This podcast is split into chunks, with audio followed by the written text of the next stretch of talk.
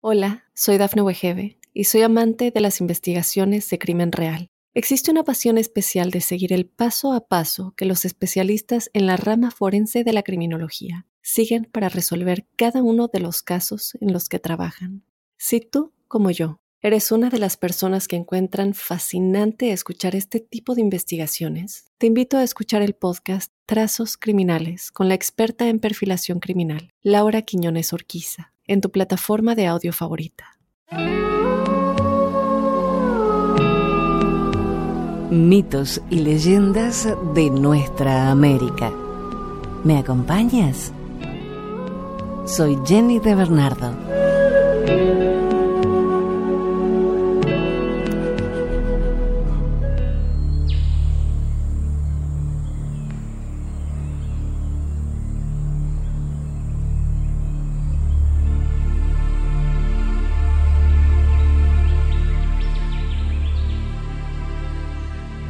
Los Shipibo Conibo, una serie de fusiones culturales entre tres grupos que anteriormente eran distintos entre sí, los Shipibos, los Conibos y los Yetebos.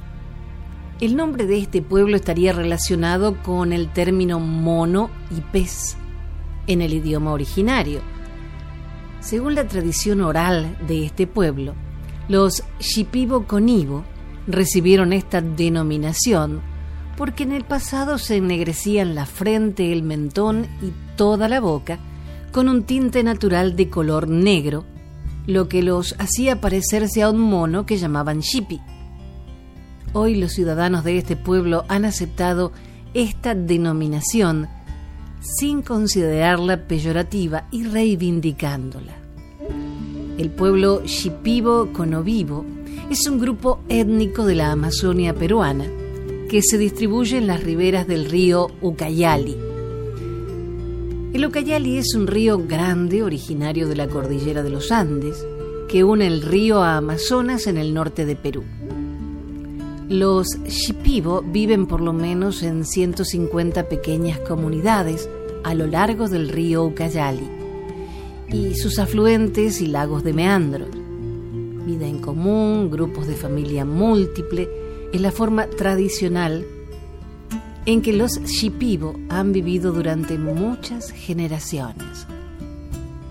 En el pasado, los tres grupos de los Shipibo, Conibo y Setebo se consideraban comunidades separadas.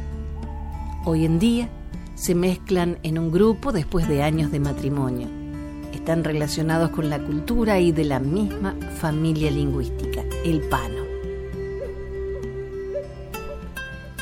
Los Shipibo identifican el lugar sagrado de Kumankaya, en el Alto Ucayali, como el lugar en donde sus antepasados emergieron para repoblar el mundo actual, que para ellos es el cuarto mundo.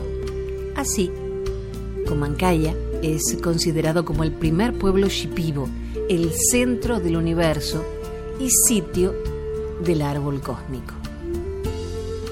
Los arqueólogos que han investigado Comancaya han encontrado cantidades de tiestos rotos. Sugieren que son del año 1300 después de Cristo. Los Shipibo dicen que existe mucha más cerámica en el fondo de la cocha, pero que tocarla podría traer mala suerte. El lugar de Canchahuaya, en el Bajo Ucayali, es otro lugar sagrado. Las excavaciones han revelado allí también abundante cerámica antigua. Esta es la leyenda de Comancaya, el pueblo que volaba por los aires.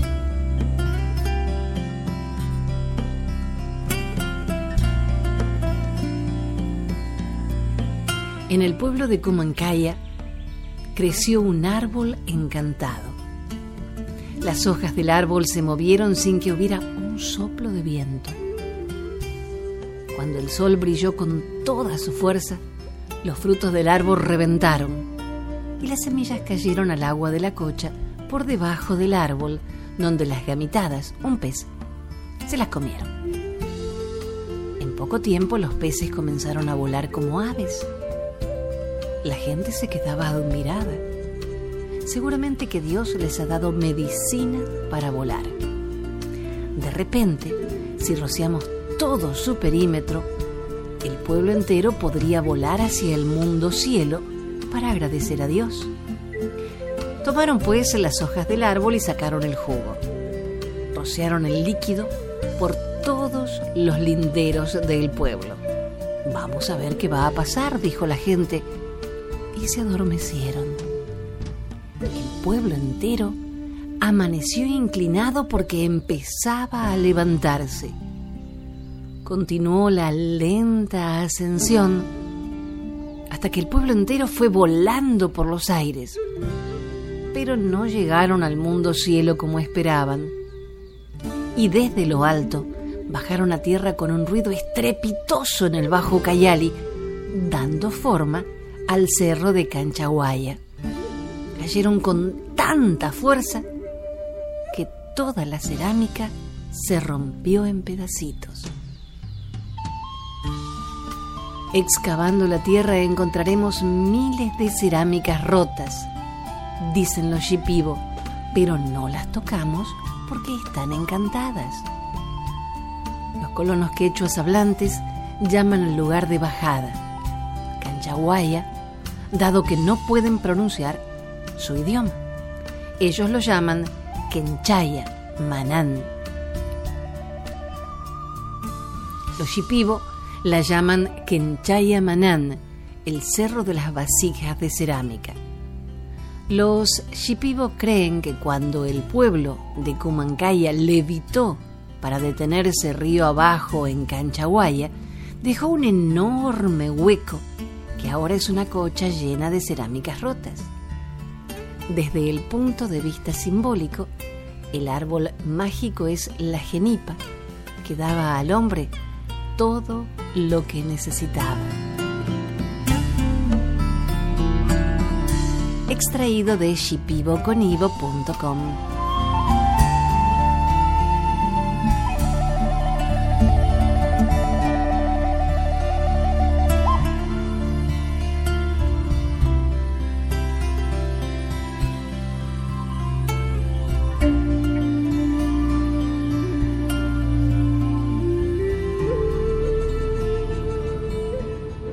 Gran Piedra del Puma. Una leyenda ecuatoriana.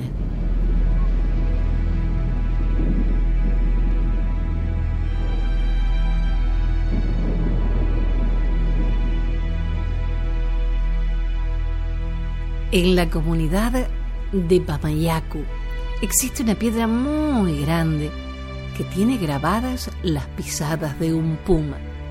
Cuentan los rucuyayas, los abuelos, que este es el sello que antiguamente colocaban los felinos procedentes de la cordillera de Napo Galeras cuando bajaban en sus recorridos a la comarca en busca de sus víctimas.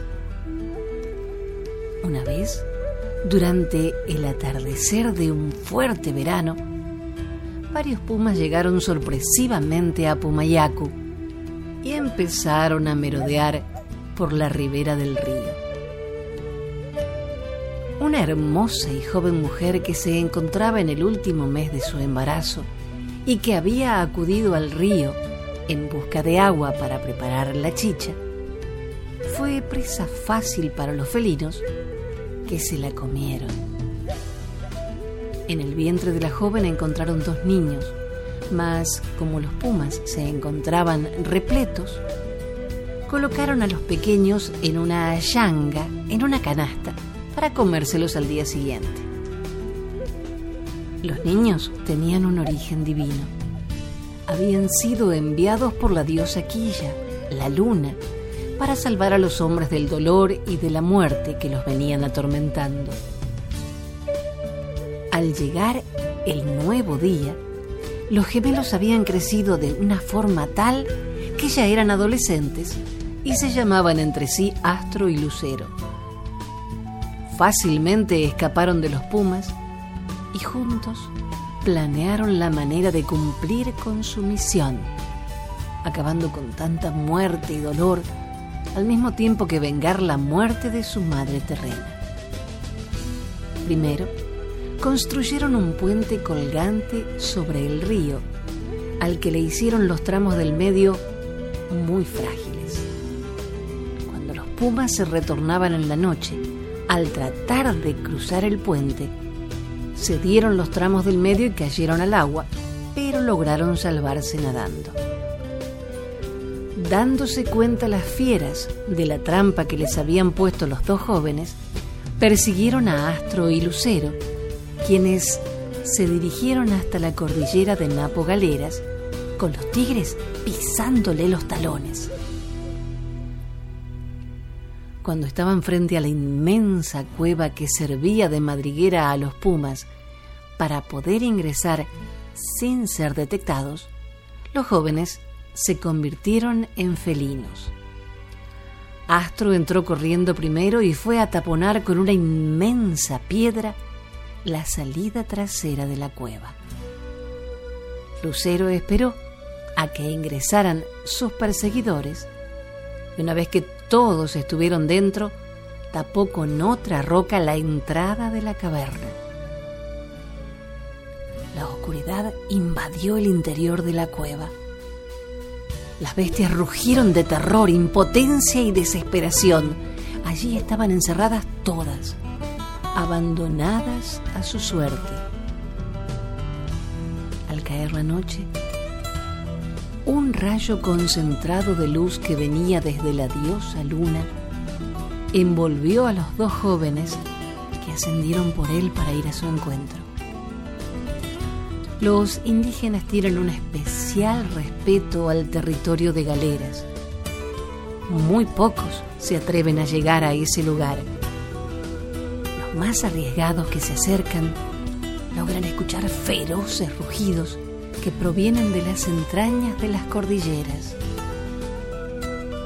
Dicen los ancianos que cuando llegue el gran terremoto, todos los pumas que están encerrados saldrán de la enorme cueva para vengarse de los hombres por su interminable cautiverio.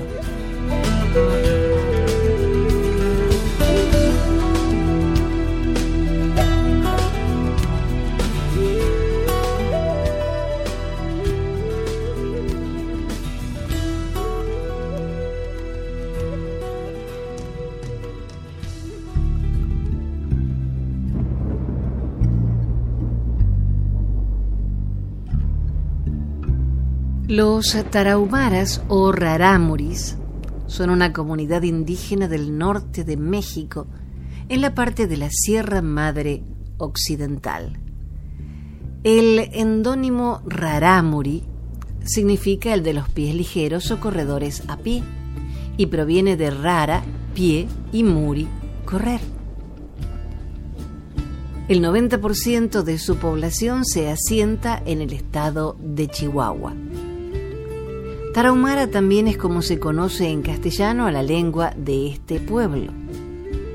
La denominación tarahumara es la castellanización de la citada palabra rarámuri, que debe pronunciarse con una R suave al principio, rarámuri, inexistente, ya que en este último caso se deformaría la pronunciación original sin R fuerte. Según el historiador Luis Alberto González Rodríguez, Rarámuri etimológicamente significa pie corredor y en un sentido más amplio, los de los pies ligeros, haciendo alusión a la más antigua tradición de ellos, correr. Ellos mismos se hacen llamar los de los pies alados o pies ligeros. El pueblo tarahumara podría haber provenido de Bering hace aproximadamente unos 30.000 años, pero los vestigios humanos más antiguos que se han encontrado en las sierras son las famosas puntas clovis, armas típicas de los cazadores de la megafauna del Pleistoceno, con una antigüedad de casi 15.000 años, los que nos permite datar la presencia de los primeros pobladores de la Sierra Tarahumara. De ellos es esta leyenda de la cascada de Basaseachi.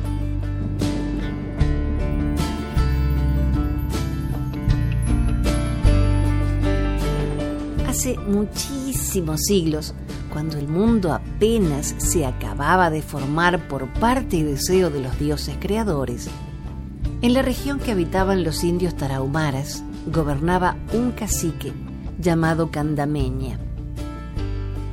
Este tenía una hija de nombre Basaseachi, de hermosura inigualable.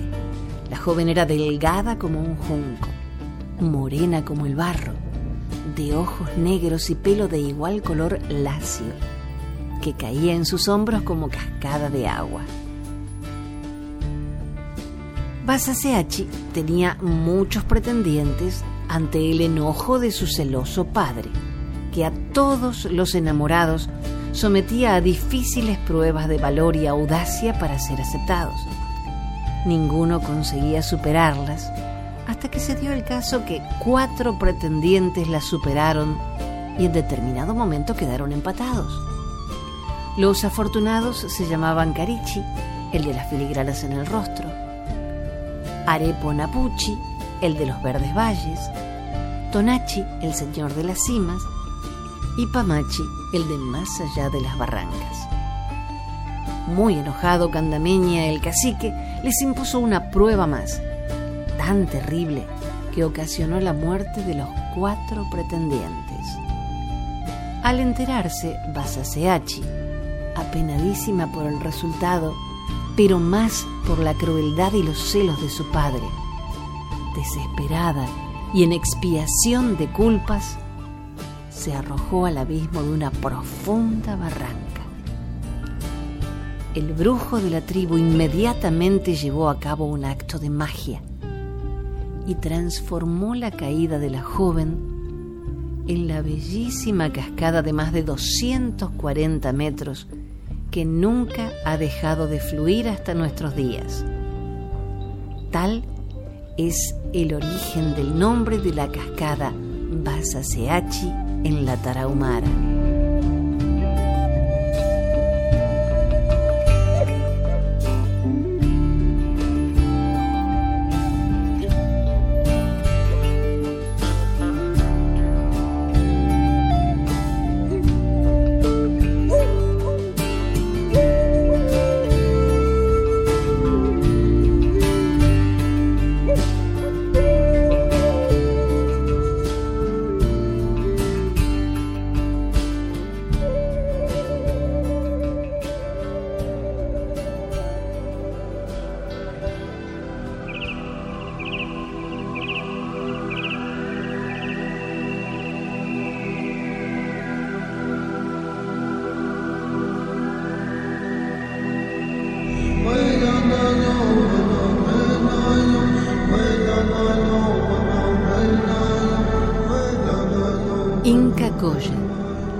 Cráter que esconde el Loa.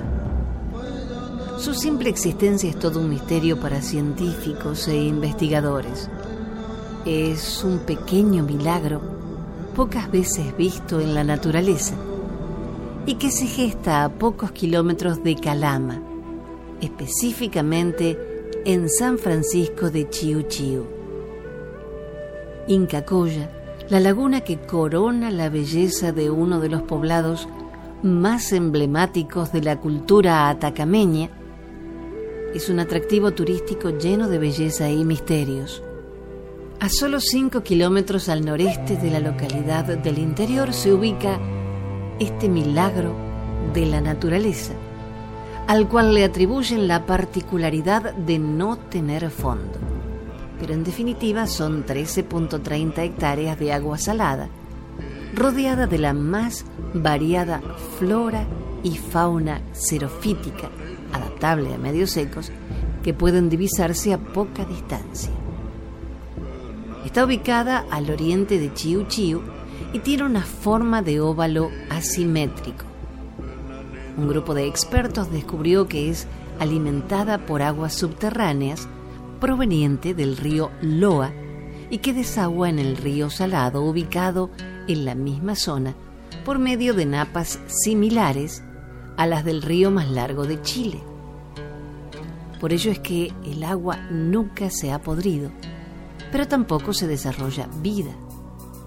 Son muy pocos los valientes que se atreven a bañarse en el lugar, ya que los lugareños aseguran que no tiene fondo. Pero un grupo de ingenieros determinó que su cuenca es de unos 60 metros, y esta es la leyenda.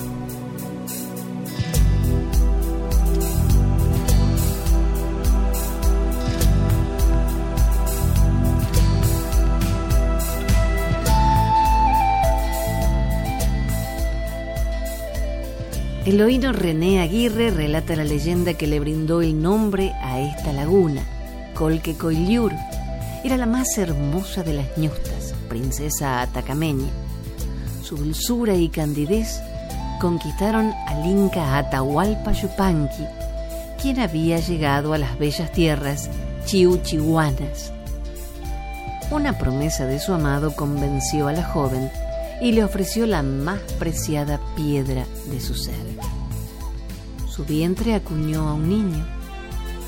Luego una traición de Atahualpa hizo que la princesa Colque se sumergiera en las aguas de la laguna junto a su hijo y nunca más se supo de ella.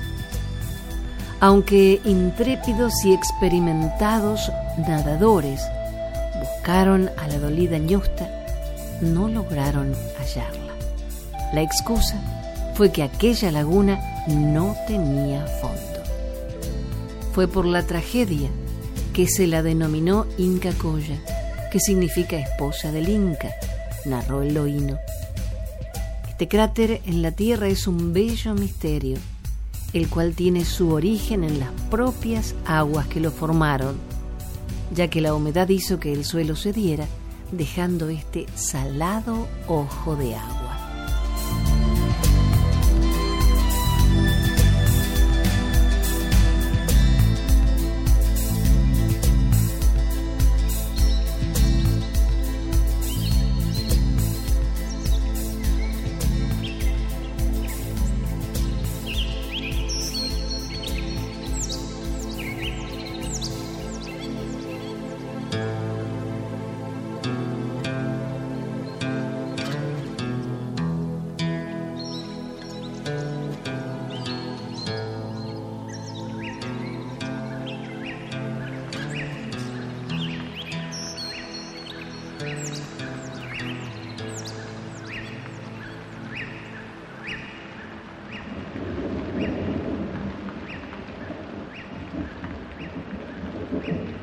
Durante el otoño, es posible que hayas escuchado a algunas personas llamar a la luna llena luna de cosecha. Esto se debe a que los granjeros pueden quedarse cosechando bajo la brillante luz de la luna llena hasta después de la caída del sol. ¿Sabías que durante cada mes del año la luna llena tiene diferentes nombres? Los nombres de la luna llena fueron inventados por las tribus algonquinas de indios americanos. La mayoría de los indios algonquinos cazaban y pescaban para obtener alimento. Otros también tenían sembradíos. Los nombres que le daban a la luna tenían que ver con la naturaleza y las estaciones, la cacería, la pesca, la cosecha. Los algonquinos vivían alrededor del norte y oriente de Estados Unidos de Norteamérica. Cuando los colonizadores europeos se encontraron con ellos, algunos comenzaron a usar los diferentes nombres que los algonquinos le daban a la luna llena. En el mes de enero es la luna de lobo, porque las manadas de lobos hambrientos aullaban durante la noche. En febrero, luna de nieve, porque son las nevadas más abundantes en medio del invierno.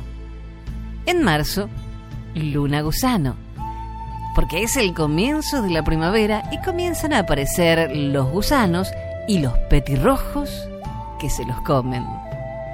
En abril, la luna rosada es el florecimiento de una de las flores de primavera llamada rosa musgosa, también conocida como musgo silvestre flox.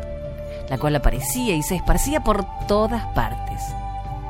En mayo, luna de flores, porque las flores abundaban durante este mes del año. En junio, luna fresa. Las fresas estaban listas para la cosecha y el consumo. En julio, luna antílope. Los antílopes comenzaban a mostrar nuevos cachos, nuevos cuernos, y comenzaban a cubrirse de piel aterciopelada.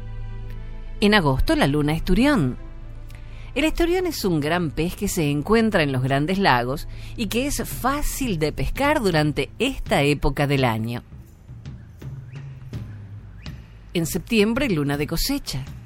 Bajo la luz de la luna de cosecha, los granjeros podían continuar cosechando mucho después de la caída del sol. Octubre y la luna de cazadores.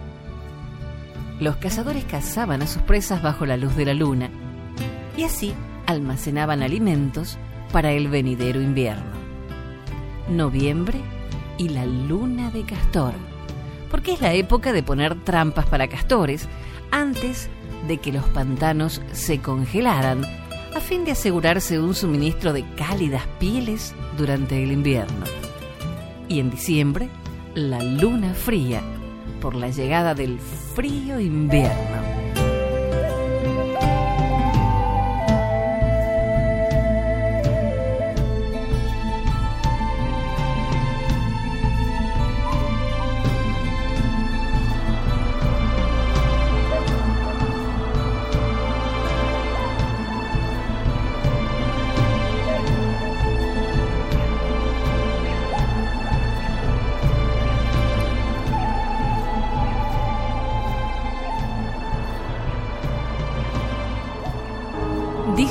Escritor y humorista alemán, la memoria es el único paraíso del que no podemos ser expulsados. Recordemos entonces estas tradiciones de nuestra tierra para no olvidar nuestras raíces y seguir construyendo nuestros castillos. Gracias por la compañía. Soy Jenny de Bernardo.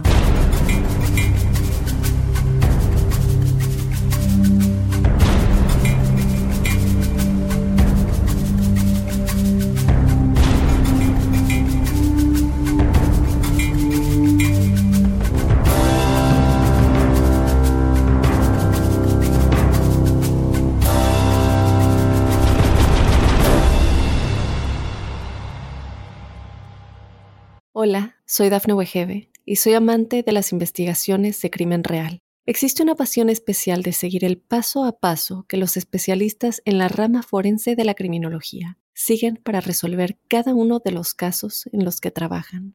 Si tú, como yo, eres una de las personas que encuentran fascinante escuchar este tipo de investigaciones, te invito a escuchar el podcast Trazos Criminales con la experta en perfilación criminal, Laura Quiñones Orquiza en tu plataforma de audio favorita.